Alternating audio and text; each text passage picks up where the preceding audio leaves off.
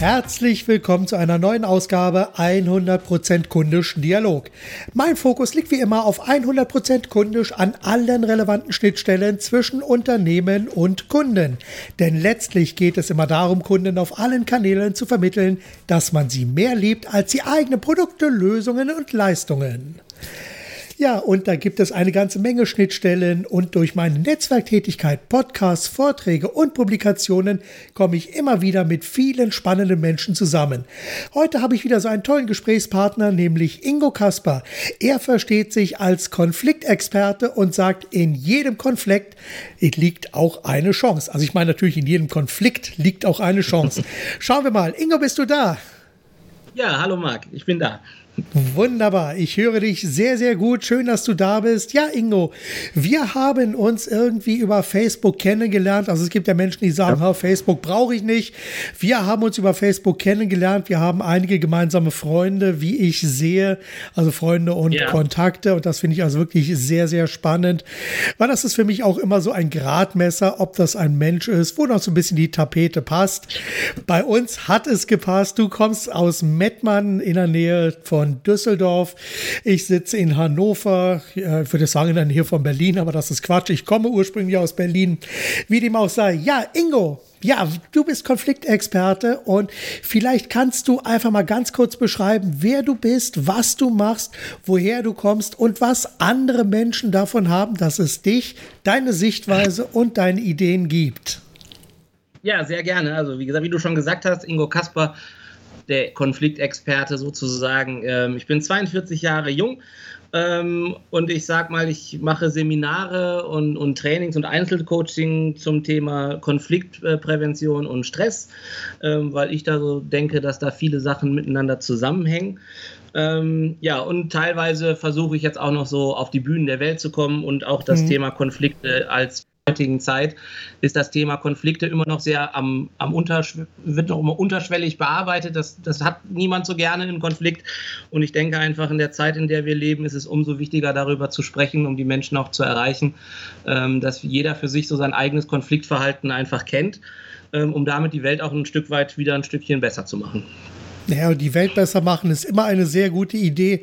Und ich gebe dir recht, es gibt sehr viel Konfliktpotenziale und Möglichkeiten, wie Konflikte entstehen können. Und vielleicht kannst du aber mal ganz kurz erzählen, wie du auf diesen Weg gekommen bist, warum du dich gerade auf das Thema Konflikte fokussierst. Gab es da so einen bestimmten Auslöser? Ja, es hat bei mir schon früh angefangen. Also ähm, ich muss da ein bisschen ausholen. Es fängt bei mir eigentlich schon in der Schulzeit an, weil ich für mich so Schule nie so wirklich verstanden habe, was ich da machen soll, weil mir, mir haben andere Sachen immer mehr Spaß gemacht. Es gab so meine Fächer, wo ich, ne, wo ich mich Artikulik, Chemie, waren für mich böhmische Dörfer und da habe ich dann auch dementsprechend rebelliert. Was mir halt immer Spaß gemacht hat, war die Bühne und, und ähm, Theaterspielen und solche Geschichten. Und ich kann mich noch daran erinnern, dass meine Deutschlehrerin irgendwann zu mir gesagt hat, Frau Döwenspeck, ich grüße Sie, ähm, hat irgendwann zu mir gesagt, Ingo, du in Schule, das wird nichts, werd Schauspieler. und äh, was sie natürlich nicht ganz ernst gemeint hat, habe ich dann gedacht, ja, das ist eigentlich eine tolle Variante und bin damit zu meinen Eltern gegangen und habe gesagt, so, ich weiß, was ich machen möchte, ich werde Schauspieler und die Begeisterung war natürlich in meinem Elternhaus sehr groß. Ähm, und ich habe dann, äh, brav Kind wie ich bin, dann das natürlich nicht gemacht, weil das ist ja brotlose Kunst und wusste dann erstmal nicht, was ich machen sollte. Und zu dem Zeitpunkt, ähm, nach Ende meiner Schule, waren so drei, vier meiner engsten Angehörigen im Krankenhaus und ich war ja dann in diesem, mhm. wie heißt das, Informationszentrum, habe eingegeben, ja. ich möchte was mit Menschen zu tun haben und da kam, ja, werden Sie doch Krankenpfleger. Ja, mach mal. Hatte mhm. eigentlich überhaupt gar keine Vorstellung, was mich da erwartet und habe in der Ausbildung nach drei Jahren auch gemerkt, ähm, ja, dass das, was mir wichtig ist, einfach sich um Menschen zu kümmern und mit Menschen zu tun zu haben und Menschen zu erreichen im Krankenhaus eigentlich zeitlich überhaupt nicht möglich ist. Und da bin ich dann das erste Mal auch mit Hierarchien und äh, an meine Grenzen gekommen, weil wenn ich geglaubt habe, ne, so eine so eine Omi an ihrem Bett bräuchte man ein längeres Gespräch, damit es ihr besser geht, äh, gab es dann danach direkt den Einlauf, wo ich dann so lange gewesen wäre. Ist natürlich in so einem mhm. Krankenhauslauf auch teilweise schwer umzusetzen. Habe dann aber für mich gemerkt, das ist es nicht und ähm, bin dann in die Psychiatrie gegangen, also als äh, Krankenpfleger. Okay, das ist ja dann noch die harte Tour. Äh, Genau. Äh, ich habe da dann direkt, ähm, weil die Leute brauchten und habe mir da auch nichts beigedacht, habe auf einer geschlossenen Akutaufnahmestation äh, angefangen und habe da dann Konflikte und Gewalt nochmal auf einer ganz anderen Ebene. Sowohl Gewalt innerhalb der Patienten, aber auch Gewalt von, von Pflegepersonal, auch Gewalt von Ärzten und Gewalt von Hierarchien und habe für mich so gemerkt, du musst irgendwie einen Weg einfach auch finden, so mit den Strukturen einigermaßen klarzukommen, aber trotzdem auch bei den Patienten zu bleiben und habe mich dann immer mehr mit dem Thema Konflikte, Kommunikation, eigenes Stressmanagement ähm, beschäftigt. Ähm, und dann kam so der nächste Step. Im Rahmen dessen irgendwann habe ich ein Seminar besucht, ein Deeskalationsseminar und mhm. ich habe dann einen Tag nach diesem Seminar das erste und einzige Mal ähm, in, innerhalb meiner arbeitlichen Tätigkeit ähm, eine verbraten bekommen. Bin also okay. richtig schwer bin richtig schwer angegriffen worden. Habe dann damals bei dem Dozenten angerufen und habe gesagt, euer Seminar ist kacke, das hilft nicht. äh, was okay. natürlich Quatsch ist. Ähm, und ich war dann auch eine Zeit lang zu Hause und ähm, damals war bei uns in der Klinik eh viel mit Gewalt und die so, also ich fasse jetzt noch mal ganz kurz zusammen. Also Schule und du, ihr habt nicht zusammengepasst. Danach bist du ins Krankenhaus gegangen, hast dort eine Ausbildung gemacht, weil dir das vom Besuchs, äh, Berufsinformationszentrum, das berühmte BITS aus den 80er Jahren, das habe ich auch noch miterlebt, äh, vorgeschlagen wurde, war nicht so dein Ding. Danach bist du in die geschlossene Psychiatrie gegangen, also als Pfleger, nicht als Patient, um das an dieser Stelle genau. vielleicht noch mal genau hervorzuheben. und auch dort äh, äh, bist du ja so ein bisschen gegen die verschiedenen Wände gelaufen, hast ein Präventionsseminar gemacht, was sich als, naja, suboptimal erwiesen hat. Wie ging es dann weiter? Ja, genau. Also die Klinik hat sich dann irgendwann entschieden, in dem Bereich was zu tun und ähm, ich durfte dann eine Ausbildung als Deeskalationstrainer da machen und habe mich seitdem dann am Anfang in der Psychiatrie darum gekümmert, das Deeskalationsmanagement mit aufzubauen. Und da ging es dann halt darum, professioneller Umgang mit Stress und Konflikten. Und da habe ich dann für mich auch wieder so gemerkt, als ich dann irgendwann da vorne stand, oh, das ist ja genau das, was du als Kind eigentlich tun wolltest. Du hast wieder mit Menschen mhm. zu tun, du kannst die Menschen erreichen und habe mich dann immer weitergebildet und ähm, habe dann noch eine Ausbildung als Kinder- und Jugendcoach gemacht, als Potenzialtrainer, äh, habe eine Management-Trainer-Ausbildung gemacht. Ähm, zum Mediator lasse ich mich gerade ausbilden und ähm, ja, habe da dann einfach gemerkt, ähm, auch innerhalb der Seminare, die ja eigentlich dafür gedacht waren, den, den Kollegen von mir zu vermitteln, in solchen Situationen professionell reagieren. Äh, und teilweise war für mich dann so der nächste Step, um mich da weiter mit zu beschäftigen, einfach auch, weil ich gemerkt habe, dass die, die Themen, die wir da angesprochen haben, teilweise oder 90 Prozent der Fälle gar nicht darum ging, die Konflikte aufzuarbeiten von Patient zu Personal oder Personal zum Patienten, sondern eher das Personal untereinander. okay. Ah, also dass ganz viele dass ganz viele Konflikte eigentlich ausgetragen werden, weil es im Team nicht stimmt, weil die Hierarchien nicht stimmen, weil die mangelnde Wertschätzung ähm, gefühlt da ist, weil viele sich nicht gesehen gefühlt haben ähm, und das teilweise dann auch nach draußen transportiert haben und so auf vielen Stationen, wo es dann innerhalb des Teams nicht gestimmt hat, auch zu großen Gewaltexzessen ähm, gekommen ist und auch zu vielen Fixierungen und, und, und Zwangsmaßnahmen. Mhm. mhm. Ähm, und ich da halt für mich erkannt habe, ähm, ja, da, da, liegt halt viel drin. Und in den weiterfolgenden Seminaren, die ich dann auch in der freien Wirtschaft gemacht habe, ich einfach auch so Teambuilding ähm, und wie gehen wir einfach miteinander um. Und teilweise auch, wie gehe ich mit mir selbst um. Ja. Okay, das klingt natürlich dann wirklich sehr, sehr spannend, weil ich denke, dass da wirklich auch sehr viele ja, so, so, sehr viele versteckte Themen dann auch mit reinkommen. Gab es ja. da bei dir äh, auch mal so, ich meine, so wie ich das höre, sind das ja mehrere Aha-Momente, aber ja. ga, gab es da bei dir auch so ein Aha-Moment, wo du dann gesagt hast, jetzt passt für mich alles zusammen, jetzt weiß ich, wo, wo die ganze Sache hingeht? Ja, auch da gab es wieder mehr, also so eine, so eine Kette von Sachen, aber das ein Aha-Erlebnis hatte ich irgendwann in der Kinder- und Jugendpsychiatrie. Äh, man stellt sich, die sich da nicht auskennen. Erkläre ich es kurz, es ist ja so, dass ähm, die Psychiatrien über Alarmsysteme haben, die dann gedrückt werden, wenn Krisen sind und wo man dann hinlaufen muss und dann meistens irgendwo eine Zwangsmaßnahme da ist. Und wir mussten, glaube ich, ihr Leben gekämpft hat und ich mich dann nachher zu diesem Mädchen ans Bett gesetzt habe und einfach ganz ruhig mit ihr gesprochen habe und einfach auch mal dahinter geguckt habe, was eigentlich das Problem gewesen ist. Und sie einfach gesagt hat, mir hört ja hier überhaupt niemand zu. Und mhm. ich dann irgendwann für mich so erkannt habe, wow, diese Mauern der Psychiatrie, die sind für mich auch einfach zu klein, weil wir müssen viel früher ansetzen, ähm, bevor die Leute auch, ich bin dankbar, dass es Psychiatrien gibt, also nicht falsch verstehen, ja. ähm, auch für Kinder und Jugendliche. Aber ich glaube einfach, wenn unsere Gesellschaft sich auch ein bisschen verändern würde in vielerlei Hinsicht, ähm, würden die Zahlen auch nicht so, so exorbitant steigen, wie sie es im Moment gerade tun. Mhm. Ähm, und ich dann so für mich einfach gemerkt habe, okay, du machst hier auch deine Seminare und du machst hier echt einen guten Job, aber im Endeffekt so von der oberen Führungsriege interessiert das eigentlich überhaupt keinen, was du da tust. Und ähm, mhm. das ist eigentlich sehr, sehr schade, dass es einfach nur da ist, wenn einfach mal eine ähm, eine Zertifizierung ist, dann wird man mal hervorgeholt, aber eine komplette Einstellung zu da sein zu dem Thema. Und ähm, die habe ich nicht gespürt. Ähm, ja. Und habe dann auch durch meine verschiedenen Ausbildungen eigentlich auch immer wieder so gehört, ey, das, was du machst, du bist gut, du kannst das. Ähm, und da ist dann so mein eigener innerer Konflikt, dass ich immer so gedacht habe, naja, du bist halt nur der kleine Krankenpfleger, du kannst das eh nicht, wer will dir schon zuhören? Und ich dann auch lange, ich dann auch lange so an mir arbeiten musste, um meine halt, meine Glaubenssätze so zu knacken und daran zu gehen und einfach zu sagen, hey, du musst da jetzt raus und ähm, ähm, und da hat mir dann auch wieder auch ein Konflikt geholfen. Ich habe irgendwann ähm, durch Finan äh, familiäre Geschichten eine finanzielle Entscheidung getroffen, die ziemlich nach hinten losgegangen ist und musste mhm. da auch eine Insolvenz anmelden. Okay. Und ähm, habe da halt damals nicht auf mein Bauchgefühl gehört und ähm, habe dadurch sehr viel Lehrgeld bezahlen dürfen und einfach da auch gemerkt, unser Körper gibt uns so viel vor und er sagt uns eigentlich mhm. genau, was wir brauchen und was. Ja, ja, ja, also. Darauf nicht zu hören und ein eigenes Potenzial mein eigenes Potenzial nach unten zu schieben. Ne? Und irgendwann habe ich gesagt, jetzt reicht's. Jetzt, jetzt reicht's, jetzt ist genug, jetzt an der Stelle muss ich was tun. Genau. Okay. Du hast gerade schon mal so einen Nebensatz fallen lassen, äh, dass sich gerade verschiedene Sachen gesellschaftlich verändern und entwickeln. Lass uns mal über diese Schiene dann auch mal in Richtung Unternehmen gehen. Ja. Äh, was glaubst du denn, an welchen Stellen es im Augenblick so in der Gesellschaft knirscht und wo also sehr viel Konfliktpotenzial vorhanden ist?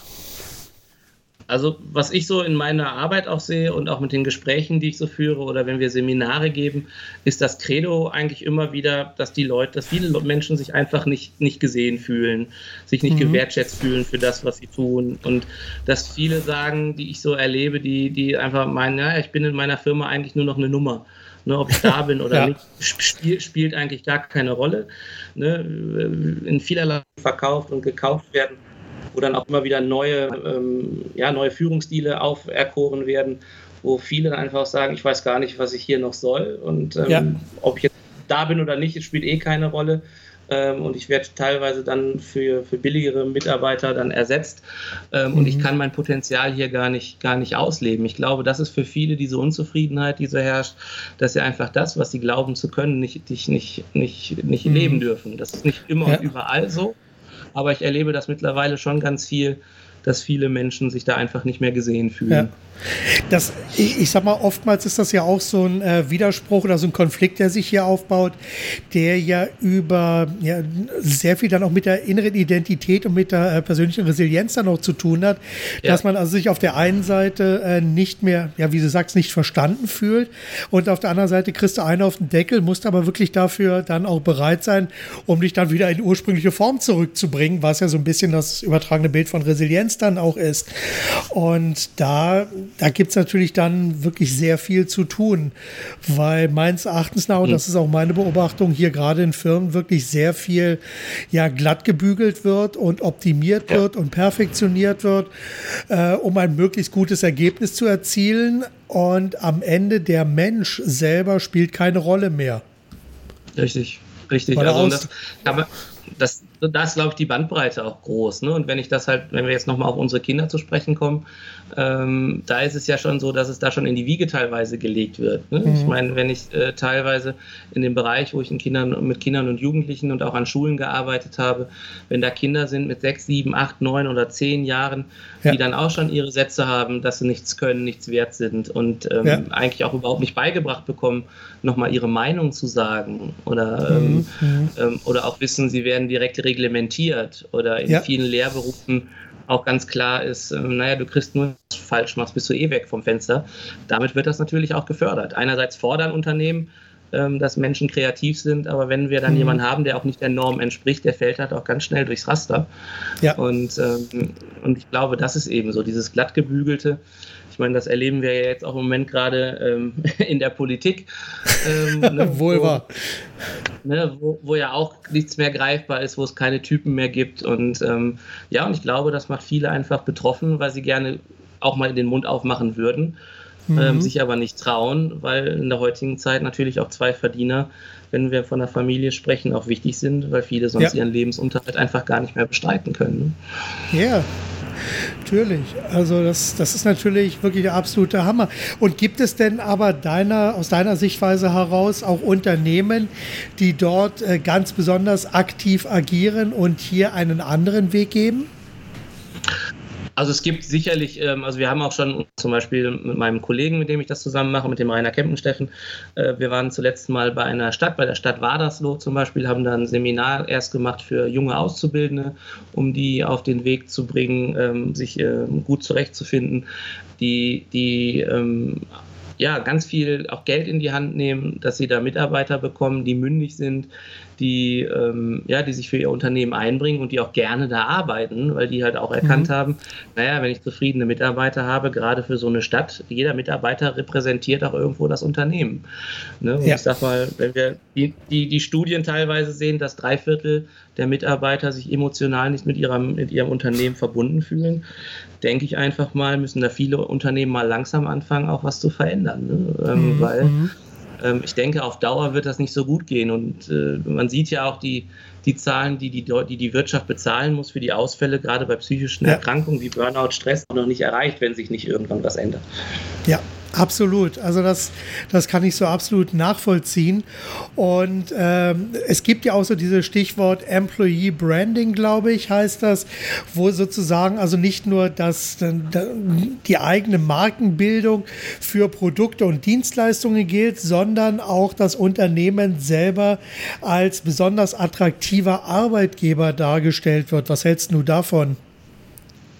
Wenn es dann so stimmt, dann ist das gut, finde ja. find ich. Ne? Also es ist natürlich teilweise ist es dann wirklich gelebt oder ist es halt ein Werbe, Werbegag. Ja. Ne? Ähm, weil ich glaube schon, dass unsere, unsere Jugend heutzutage die ihr Studium fertig haben, schon wesentlich mehr Möglichkeiten haben als jetzt ich zu meiner mhm. Zeit oder vielleicht auch du zu deiner Zeit, ja. ähm, weil die viel mehr auch in der Welt rumkommen. Ne? Und, ähm, Wohl wahr. Ähm, ne? und, und teilweise ähm, ja dann auch gucken, wo sie arbeiten wollen und, und auch mhm. ja gar nicht mehr so 30, 40 Jahre teilweise auch. Ähm, aber ich glaube einfach, dass das äh, die Zukunft sein muss, um, um Mitarbeiter wirklich langfristig im Unternehmen zu halten. Ne? Ich meine, klar, eine gewisse, gewisse Fluktuation muss sein und ist, denke ich, auch wichtig. Äh, ne? Wenn es nicht passt, dann passt es eben nicht. Das ist ähm, einfach so, klar. Ne, also ich glaube, das ist auch ganz, ganz logisch. Aber ähm, ich denke einfach, ähm, ja, wenn sich da nicht grundlegend bei vielen was ändert, weil im mhm. Endeffekt, wenn ich unzufriedene Mitarbeiter habe, brauche ich mich halt auch nicht wundern, äh, wenn die Ergebnisse nicht stimmen. Ne? Naja, das hat ja auch ein bisschen dann was mit der Unternehmenskultur zu tun. Und genau. die zeichnet sich natürlich dann auch ganz klar in der, äh, ja, in der Krankenstatistik sieht man das ja auch. Ich meine, wenn die Leute mir ständig wegfallen, weil eben irgendwas ist. Ich meine, das fängt ja mit kleinen Ausfällen an und dann wird es immer länger. Dann sind sie mal zwei Tage krank, krank, mal fünf Tage krank und plötzlich sind sie ein halbes Jahr krank und keiner, und keiner weiß so genau, warum, wieso und weshalb. Und dann fallen sie alle aus den, aus den Wolken. Genau, und da fängt ja dann der Teufelskreis auch wieder ausgefallen sind, die dann vielleicht auch schon so einen Stempel aufbringen, naja, der ist eh, ne? mit dem kann man nichts mehr anfangen. Ja. Ne? Da ist ja dann für die Leute auch teilweise schwierig, es wieder zurückzukommen. Ne? Obwohl da viele Unternehmen auch äh, gutes Eingliederungsmanagement mittlerweile machen. Mhm. Aber wenn man teilweise auch guckt, die KPMG zum Beispiel hat eine Studie gemacht, ähm, so die Konfliktkosten mal bei den Unternehmen zu, zu überprüfen. ja. Und die meisten Unternehmen äh, können das noch nicht mal beziffern. Wobei es da bei den Umfragen ist, ähm, dass Mitarbeiter sagen, dass bis zu 10 oder über 10 Prozent ihrer Arbeitszeit für, für ausgetragene und nicht ausgetragene Konflikte draufgehen. Ich meine, wenn man das mal auf ein Jahr hochrechnet, alleine das ist ja schon Klar. exorbitant. Das, äh, siehst du dieses Problem eigentlich äh, mehr auf Konzernebene oder auch im mittelständischen oder vielleicht auch in kleinen Betrieben? Also ich würde sagen, sowohl auch als auch. Es gibt in beiden beiden Richtungen, glaube ich, sowohl Ausreißer nach oben und nach unten. Also ich glaube, da tut sich nichts. Ne? Also mhm. ähm, wo es Mitarbeiter oder Chefs eben gibt, die, die vielleicht auch narzisstisch veranlagt sind ähm, ja. äh, und ihre Mitarbeiter dann dementsprechend quälen irgendwo ne? und ähm, eine Vision und eine Vision nach außen tragen, die sie eigentlich nicht halten können. Mhm. Ähm, nach außen ein tolles Bild darstellen, aber intern die Leute einfach nur leiden. Ne? Und ja, ja, ähm, ja. ich denke, nur in kleineren Betrieben ist es vielleicht dann schwierig, noch schwieriger, den Absprung zu schaffen. Mhm. Naja, wobei, also ich denke mal, dass das natürlich, also ich, ich kenne einige groß, wirklich große Unternehmen, die also hier äh, sehr äh, auch in das eigene, ja, in die eigene Mannschaft investieren, weil ja. die solche Entwicklungen schon gesehen haben. Da werden dann also wirklich ja. auch Seminare veranstaltet, da werden also auch die Führungskräfte entsprechend geschult um hier ja. die, ähm, ja, so, so, so vorausschauend einfach mal so die eigenen, das eigene Team dann zu betrachten, um hier Konflikte genau. schon im Vorfeld abzufangen, aufzugreifen, ja. die Mitarbeiter abzuholen und die auf eine komplett neue Art und Weise wieder ja im Prozess mit einzugliedern. Also da passiert schon einiges und ich denke genau. bei, gerade bei also kleinen und mittelständischen, ja, und gerade bei kleinen und mittelständischen Unternehmen sehe ich manchmal das Problem, äh, dass hier doch vieles doch äh, ja personell auf, auf Naht genäht ist, ja. sodass hier im Grunde dafür kaum noch Raum ist, sodass man also wirklich nur ackert wie verrückt und dann für das andere gibt es im Augenblick keine Zeit. Das wird dann auf später verschoben. Ja. Ja, ich sag mal, das, das was du sagst, ist natürlich korrekt. Ne? Ich meine, wenn ich mir überlege, also ich könnte ein Seminar über sieben Tage darüber geben und das ist dann mhm. wahrscheinlich auch immer noch die Basics dazu. Ne? Ich meine, dafür braucht es Zeit, gerade im Konfliktmanagement, so wie du das gerade halt auch ja. gesagt hast. Ich meine, es geht ja erstmal darum, bei den Teilnehmern auch sich selber erstmal kennenzulernen. Ne? Was bin ich mhm. überhaupt für ein Typ und was ist, wie ist mein Konfliktverhalten überhaupt, um damit erstmal zu verstehen, wie Konflikte überhaupt zu verstehen, und, äh, wie, wie entstehen, so wollte ich sagen. Mhm. Ähm, und das ähm, und wie das beim Lernen halt einfach auch so ist. Ne? Ich meine, es braucht ständige Wiederholung und dafür braucht es halt ja. Trägen. Und dafür haben natürlich so mittelständige Unternehmen, muss man natürlich auch sagen, dann oftmals eben keine Zeit und auch keine Ressourcen. Vielleicht genau. auch teilweise nicht so die finanziellen Mittel dazu. Ne? Ja, natürlich. Natürlich, weil das ist ja dann doch am Ende auch äh, nicht einfach nur, ich sag mal, mit einem Seminar ist es ja nicht getan, sondern ja. das ganze, dieser ganze Prozess, der läuft ja sicherlich auch, ich schätze mal, Minimum ein halbes Jahr und ja. braucht bestimmt auch zwei oder vielleicht sogar drei Seminare, um einzelne Aspekte dann nochmal nachzuarbeiten, weiter zu verfestigen ja. und vielleicht sogar auch noch eine Begleitung in der Praxis, so ich sag mal so Stichwort Notrufnummer und so, um aktuelle Situationen, die am Schreibtisch passieren, dann auch noch irgendwo aufzufangen. Ja, was ich halt da wichtig finde, ist halt einfach auch, was wir halt in unserem Konzept, wenn die Firmen das halt mittragen, so haben wir es jetzt bei der Stadt zum Beispiel gemacht, dass wir die, die Basics und so in, in einem Seminarkonzept aufgearbeitet haben und vorher halt auch die Teilnehmer gefragt haben, was sind denn eure Themen im Moment. Aber es gibt natürlich auch Teilnehmer, die ihre Konflikte oder das, was sie gerade bewegt, nicht vor 10, 12, 15, 30 gemacht. Und das ist, denke ich, auch, ähm, und dann haben wir uns nachher dann nochmal zusammengesetzt und das halt nochmal vertieft. Weil, ähm, wenn ich mir vorstelle, ich habe gerade einen Konflikt mit mir selber und da sitzen 30 Kollegen, kann ich mir halt auch vorstellen, gut, ja. da will ich nicht unbedingt mit jedem drüber sprechen. Ne? Ja, da, das gehört ja auch nicht in die, in, auf die breite Ebene, sondern das genau. muss im Grunde im Vier-Augen-Gespräch geklärt werden, wo es hakt und, und was da im Endeffekt gemacht werden soll. Genau, mal, das sieht unser Konzept halt so vor, genau. Ja. Mhm. Okay, und wenn du jetzt äh, diese Situation mal so mit den Konflikten betrachtest, äh, da gibt es ja aus meiner Sicht heraus zwei mögliche Szenarien und vielleicht kannst du da mal so zwei, drei Ratschläge hier mit auf den Weg geben. Das Szenario eins ist äh, erstmal die grundsätzliche Prävention. Also vielleicht hast du zwei, drei Ratschläge, um äh, ja, einzugreifen, bevor ein Konflikt entsteht. Ja, also generell macht es immer mal Sinn, zwischendurch mal Tipp, äh, wenn da irgendwas kommt. Weil, und, und vielleicht dann auch mal eine Nacht drüber zu schlafen, um einfach auch mal zu gucken, naja, warum, warum löst das solche, solche Gefühle gerade in mir aus? Was ist eigentlich das, das Problem, was dahinter steckt? Weil oftmals ist es ja gar nicht die Reaktion von meinem Kollegen oder was der gerade gesagt hat, sondern, sondern da ist ja im Vorfeld schon ganz viel passiert. Also sich vielleicht auch mal Gedanken machen, vielleicht auch wenn es jetzt ein Satz zum Beispiel ist, der gefallen ist, den auch mal aufzuschreiben und dann, dann einfach wirklich mal zu gucken, hey, was ist da, was ist das überhaupt? Warum, warum, mhm. warum trifft mich das gerade in dem Moment so. Und das ja. Äh, klärt, schon, klärt schon relativ viel auf, weil wir sind doch meistens so, dass wir eine Botschaft reinbekommen, ohne großartig nachzudenken, feuern wir mhm. irgendwie zurück, weil wir auch unseren Status verteidigen wollen oder was auch immer. Und, und, da ist es halt schon auch ganz wichtig, gerade in der Prävention, einfach auch mal ein bisschen, bisschen runterzukommen und auch mal fünf gerade zu lassen und einfach mhm. mal nachzudenken, hey, was hat der da überhaupt gesagt? Ne? Also was ich mal immer ganz gerne mache, so für mich, ähm, hier Schulz von Thun, vier Seiten einer Nachricht, alle, Sätze, alle Sätze einfach auch mal auf, rein auf die Sachebene zu heben. Ne? Und wenn ja. man das trainiert, kann man das innerhalb von Sekunden und dann geht da schon relativ viel Konfliktpotenzial verloren. Ja, ja, ja. Naja, ich meine, oftmals ist es ja auch einfach so, dass man sich selbst über sein eigenes Regel- und Wertesystem nicht wirklich bewusst ist und dann wird einem so eine Nachricht reingefeuert, was auf allen Ebenen gegen alle Regeln, Werte und Prinzipien verstößt, ohne dass da ja. jetzt irgendwie eine böse Absicht hintersteht und plötzlich genau. äh, gerät die ganze Sache für mich natürlich komplett aus dem Ruder, weil ich es mich total angegriffen fühle. Und genau. da hast du absolut recht, da das auf die Sachebene wieder zurückzubringen, das erfordert etwas Übung, etwas Souveränität, um äh, dann an dem Punkt dann auch weiterzuarbeiten.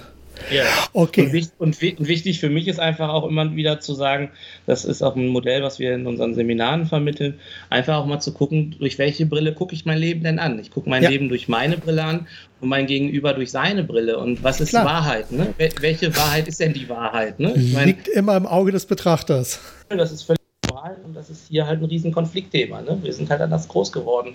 Aber wessen Wahrheit ist jetzt, ne? ist es jetzt gut, eine Kuh zu essen oder ein Hund? Ja. Wer weiß das schon? Oh, wenn es auf den Grill passt. Äh, gut. Ja. ja. aber im Prinzip ist es ja, ne, wenn man das mal bildlich ja, betrachtet, ich meine, so, so, entstehen ja Konflikte einfach auch. Ne? Ich meine, ja, das ist ja auch teilweise das, das, was wir jetzt auch in den, wenn wir wieder bei der Politik sind, ja teilweise auch in den, in den Diskussionen, auch mit den Asylanten und und und, mhm. mhm. ähm, teilweise da dann einfach auch mal zu gucken, ähm, ich finde, dass Gedankengänge wie Angst und so sein dürfen, aber was, was eine große Gefahr halt auch sehe, ist halt auch immer wieder, was ich auch immer wieder feststelle, bei mir selber sogar, ähm, ist auch dieses Pauschalisieren. Ne? Also immer wieder zu sagen, nein, das sind alle. Ne? So, ja, und da ja, ja genau. Mein, und die Situation als solches zu betrachten. Ne? Ja, ja, ja, das, das ist für viele natürlich ein Problem. Also dann sind erstmal alle böse, aber sind es wirklich alle? Kennst du denn alle? Was bedeutet denn alle? Und wer sind denn überhaupt alle? Ja. Und das alleine ja. hilft ja schon. Ich meine, der Gedanke darüber hilft ja schon, um wieder so eine gewisse ja, Sachebene zu erreichen, um einfach zu sagen, okay, genau. alle ist Blödsinn. Wer ist es denn? Was ist es denn genau. am Ende wirklich konkret? Okay. Sag mal, welche unumstößlichen Regeln gibt es bei deiner Arbeit mit Seminarteilnehmern? Ja, schon eine gewisse Freiwilligkeit. Ähm, und für mich als Dozent auch eine, eine Allparteilichkeit. Okay. Also, ne, ähm, also das ist gerade, wenn, wenn wir im Bereich der Mediation unterwegs sind, ist das halt unwahrscheinlich, unwahrscheinlich wichtig. Und für mich halt auch ganz wichtig ist, ist eine gewisse Offenheit. Und für mich als, als Dozent ähm, versuche ich auch so zu leben, ähm, relativ bewertungsfrei auf meine Teilnehmer zuzugehen. Mhm. Okay, ja, ich sage mal, bewertungsfrei muss ja letztendlich auch sein, weil es ist ja jedes Mal eine neue Entdeckung und da musst du ja mit einem weißen Blatt Papier beginnen, um dann mit den Teilnehmern entsprechend arbeiten zu können.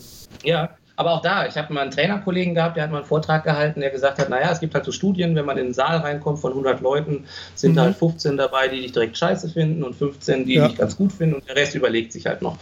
Und wo ich dann so gedacht habe, naja, ich meine, wenn du mit so einer Einstellung in ein Seminar reingehst, dann brauchst du dich halt auch nicht wundern, dass du diese 15 halt auch irgendwo findest.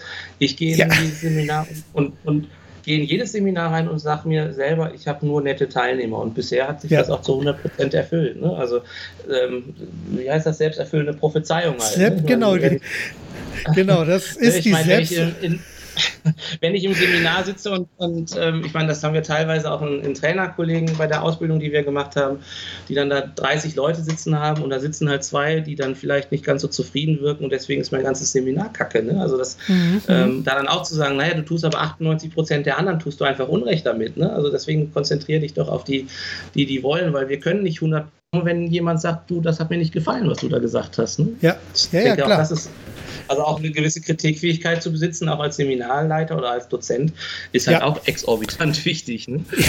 Das macht das Leben sehr viel einfacher. Okay. Ja, Wunderbar. Also ich sag mal, bisher haben wir ja äh, die Ebene gehabt im Unternehmen, also äh, Führungskräfte, Mitarbeiter, Mitarbeiter untereinander. Jetzt lass uns mal die ganze Sache mal auf die Kundenebene mal beziehen, weil, ja. wie gesagt, mein Kernthema ist dieses 100% kundisch und das hat natürlich sehr viel mit Kundenorientierung zu tun.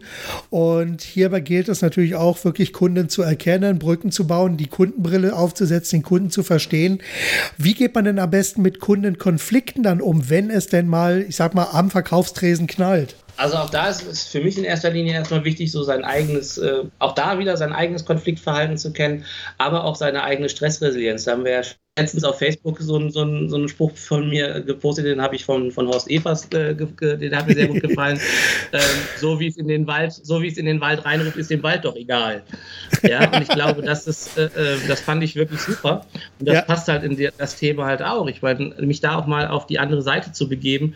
Und wenn da ein Kunde kommt, der dann vielleicht auch mich anschreit oder wie auch immer, dass ich dem nicht sofort Kontra geben muss. Ich muss meine Grenzen, finde ich, ganz klar auch mhm. einhalten. Also irgendwann mal sagen, hey, bis hierhin und nicht weiter aber dem Kunden halt auch sagen, hey, guck mal, ich kann dich sehr gut verstehen und ähm, jetzt atmen Sie doch mal durch und wir versuchen jetzt mal zusammen eine, eine Lösung zu finden irgendwo. Ne? Aber wenn ich direkt, wenn da so eine Welle von, von Aggressionen auf mich zukommt, äh, die mhm. auffangen und mhm. direkt zurückspiele, ist das Gespräch eh ähm, vorbei. Ne? Ich meine, dann hat keiner ja, gewonnen ja, ja. und ähm, das macht einfach keinen Sinn. Und das ist eben, oder wenn ich da nochmal den Bezug so auf meine Arbeit in der Psychiatrie äh, ziehen darf, ist es halt schon so, wenn ich mir teilweise überlege, es gibt in der Psychiatrie so viele und da dann teilweise haben viele auch dann vergessen, wie sich anfühlen könnte, wenn ich einfach auf der anderen Seite der Linie stehe. Ne?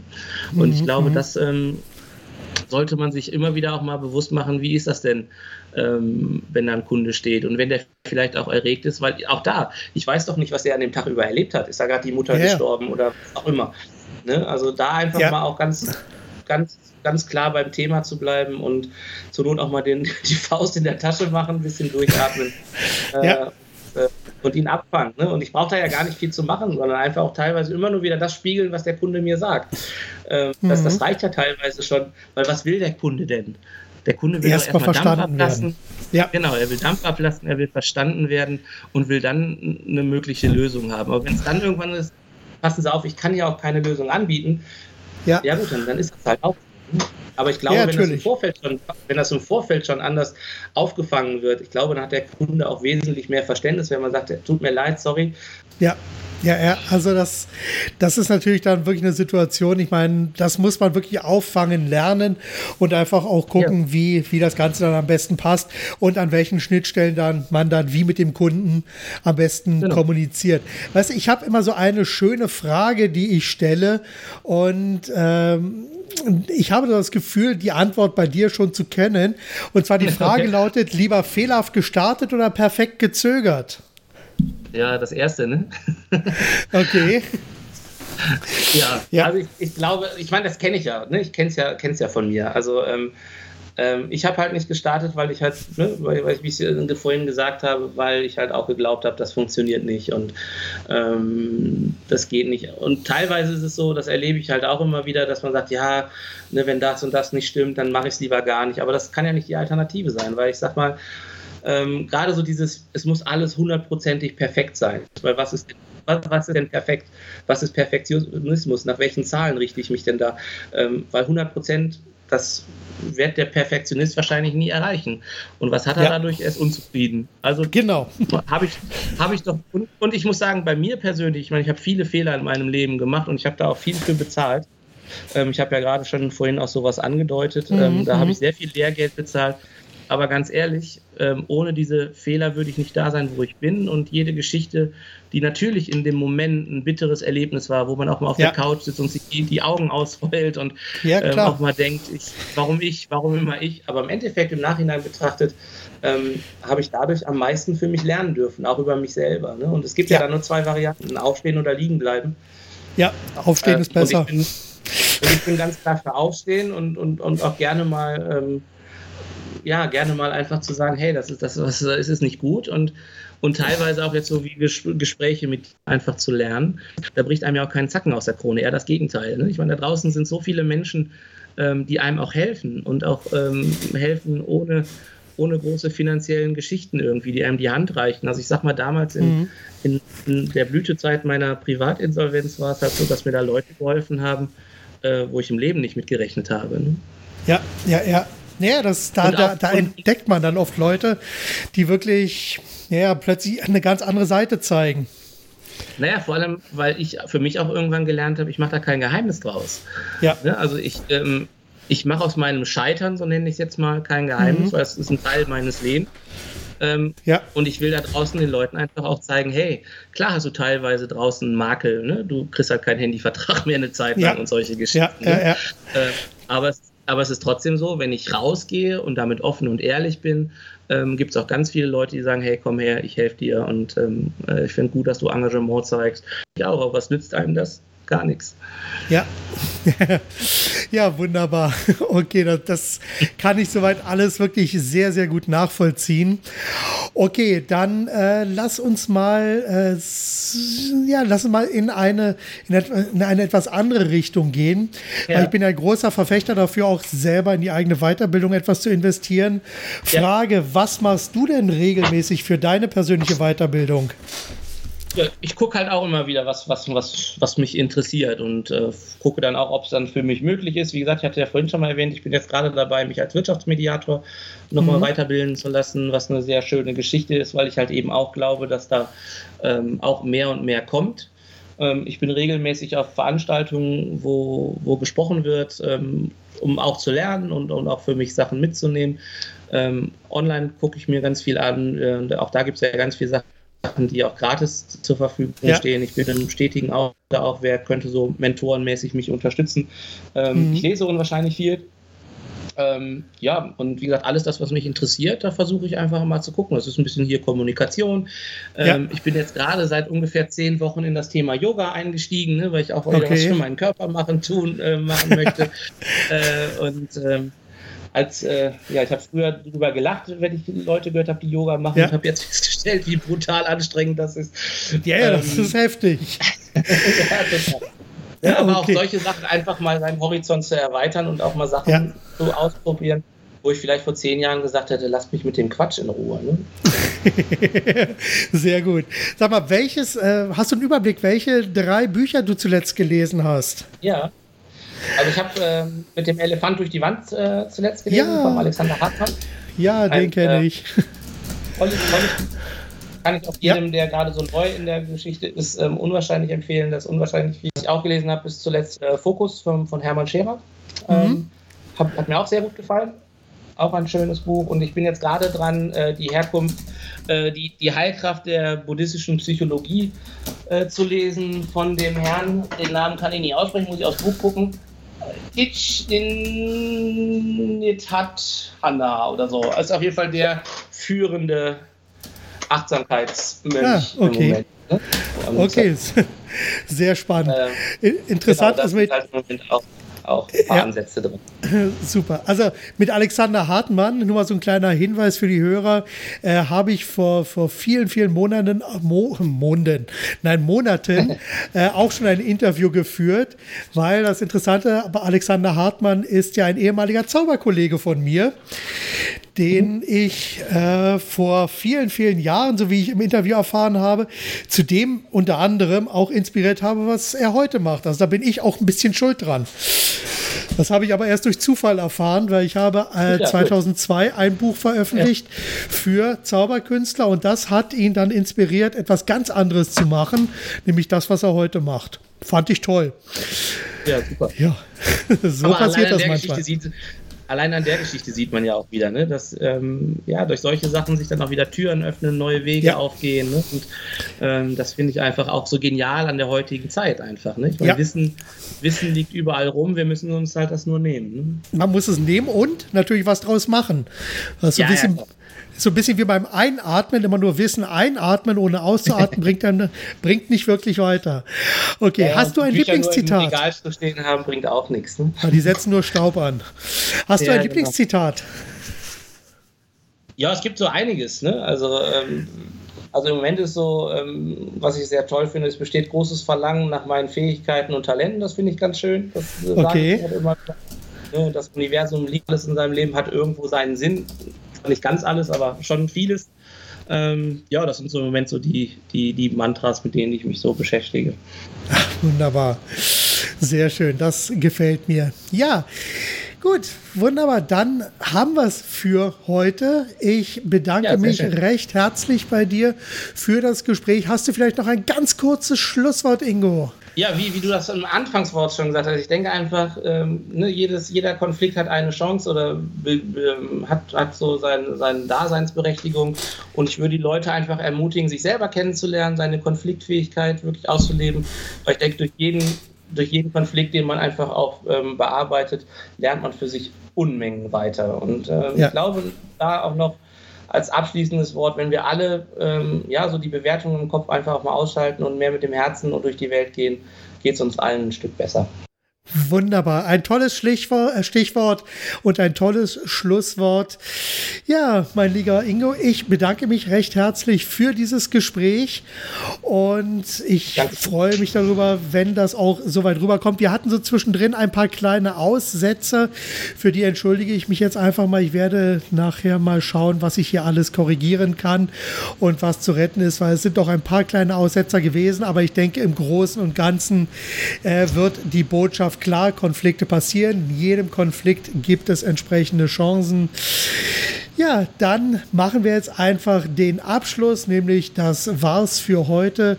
Vielen Dank, dass Sie sich die Zeit für diesen Podcast genommen haben und vielen Dank auch dafür, dass ich Sie mit Ingo ein Stück weit mit Ideen und Inspirationen auf Ihrem Weg begleiten durfte. Weitere Informationen diesem, zu diesem Podcast gibt es in den Show Notes und ganz besonders wichtig ist, bitte empfehlen Sie diesen Podcast weiter, bewerten Sie ihn auf iTunes und natürlich auch auch äh, eine kleine Rezension bekommen. Das wäre total klasse.